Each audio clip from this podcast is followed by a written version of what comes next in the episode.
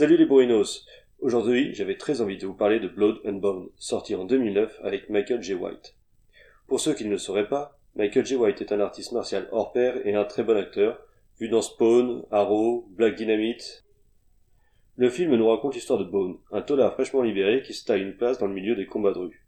Mais ce qu'il pousse à estropier les uns après les autres les autres de James, un parrain local ne reculant devant aucune bassesse, c'est plus la vengeance que la soif de voir. Vous l'aurez compris à ce petit résumé.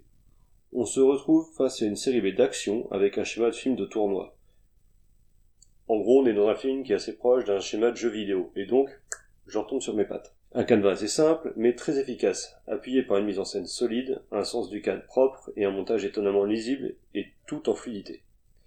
Même si la maîtrise du réalisateur Ben Ramsey est ici indéniable, c'est bien Michael J. White qui porte le film sur ses larges épaules.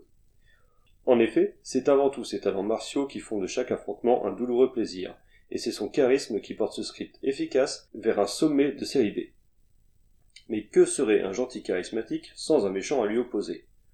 Et dans ce rôle, Imon Walker, vu dans Oz ou Chicago Fire, est fantastique. Tour à tour mielleux, ultra violent, lâche, rusé et particulièrement cruel, son James est une ordure de la plus belle espèce. De plus, le film est sec et sans concession. Il ne comporte que très peu d'humour et contrairement au mode actuel, il n'est ni méta, ni cynique, ni ironique. C'est un vrai plaisir au premier degré.